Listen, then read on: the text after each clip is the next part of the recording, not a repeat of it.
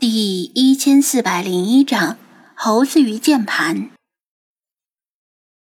围观者见到这只抱着玩具键盘的猴子，以为是跟第一只拿着玩具二胡、拉着二泉映月的猴子一样，无非是在胡乱的键盘上敲打，就当做是打字了，顿时觉得兴致索然，还不如看猴子翻跟头带劲儿，纷纷要求再让猴子表演翻跟斗。或者爬杆儿，男人呵呵一笑：“诸位老少爷们儿，你们以为我让这只老妖压竹是糊弄你们吗？告诉你们，他是真的会打字，不信你们一会儿就看仔细了。”说着，女人从车厢里拿出一台平板电脑，然后启动了文字处理 APP。夫妻两个每天晚上。就是用这台平板电脑蹭别人家的 WiFi 看片的。有人不屑地说道：“啥打字啊？还不是他瞎比划？其实是你们在打字吧？”“嘿嘿，当然不是。老幺，看你的了，别给兄弟们丢人，否则小心我揍你。”男人指着新猴子，吹胡子瞪眼的威胁道：“吃。”新猴子不习惯脖颈间被系着铁链子，感觉连呼吸都不顺畅，总是一手抱着玩具键盘，一手扯着链子。但他的力量怎么跟人比？无论他再怎么抗拒，还是被男人强行扯到场地中央。捡到这只猴子的时候，夫妻俩就注意到他抱着的玩具键盘像是很宝贝似的，无论走到哪里都不放下，而且。还不时的摩挲键帽，用指头在键帽上轻轻敲击，仿佛能从敲击键上得到快乐。还是上过高中的老婆，在无意中观察发现，他敲击的字母似乎不是在随意敲，隐隐遵守汉语拼音的规则。他抱着的虽然只是个玩具键盘，却有蓝牙功能，可以与平板电脑连接。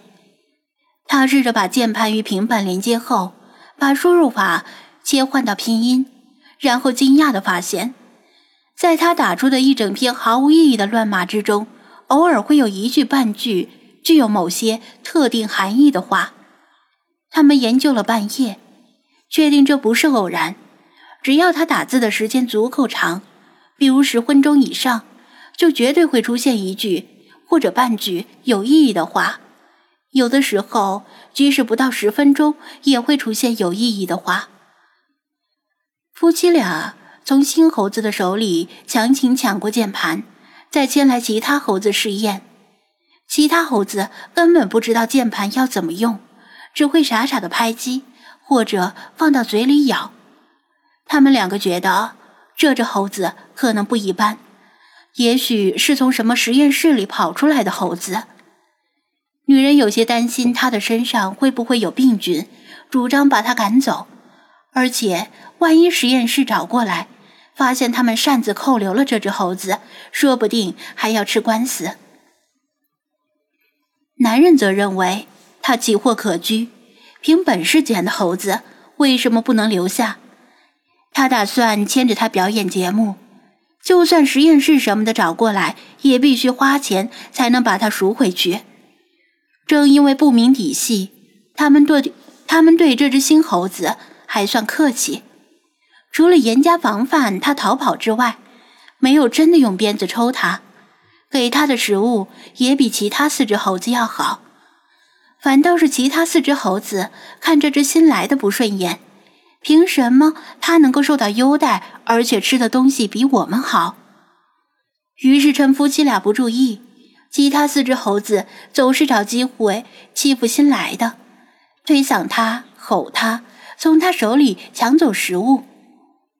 新猴子不跟他们争抢，只抱着玩具键盘躲到铁链长度允许的最远处。今天是夫妻俩第一次牵着他正式演出，男人很希望靠他一鸣惊人。来，老幺，坐下来。给大家打字看看。男人搬出一张小桌子和一个小板凳，示意让新猴子坐在板凳上。被百十道灼热的视线盯在身上，新猴子胆战心惊，再加上沉重的铁链子坠在脖子上，都差点不会走路了。他惶恐地坐在小板凳，不住地扫视着围观的众人。来，别东张西望，看这里，看这里！男人砰砰的拍了拍桌子，让他把目光落在平板电脑上。目标在打开的空白文档起始处闪烁。他比划着敲键盘的手势，示意让他开始打字。围观的众人基本上都是持怀疑态度，与其说旁观这只猴子打字，倒更像是摩拳擦掌，打算拆穿刘谦在春晚上表演的魔术。打字，听了没有？男人见新猴子的视线总想往观众的脸上瞟，举起了短鞭。虽然他没有挨过抽。但亲眼见过其他猴子挨抽的惨状，杀猴给猴看比杀鸡给猴看效果更好。吱吱，新猴子吓得赶紧把键盘放到桌面上，单爪平伸至键盘上方，做出准备打字的姿势。还真别说，挺像模像样的，起码比那只表演拉二胡的猴子要好得多。啪。啪啪，新猴子的指头落在键帽上，而平板电脑的文档里也出现了相应的文字。哟，还真的是在打字呀！是不是另外有别人在打字，而这只猴子只是在装装样子？围观者看得新鲜，众口纷纭。离得近的好事者伸长脖子仔细观察。发现这只猴子并不是在装样子，它的指头落在哪个字母上，文档里就会出现相应的字或者词。比如，他按下 W，输入法的提示就会出现“我”；他按下一串字母，平板电脑的输入法都会出现相应的提示。如果他是装样子，另外有人隐身幕后，通过另一把蓝牙键盘在打字。是不可能做到完全同步的。其他人也凑过来看，发现没错，这只猴子确实是在打字。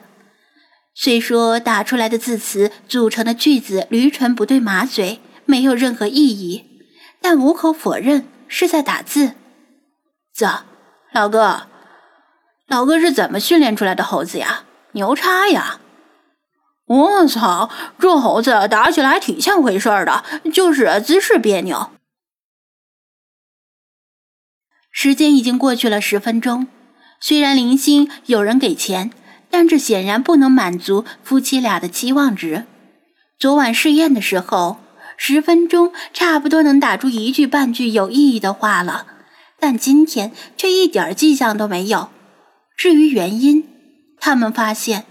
这只新猴子一直在用一只手扯着铁链子，只用单手在打字，而在昨晚试验时没给他系链子，这显然会严重影响打字效率。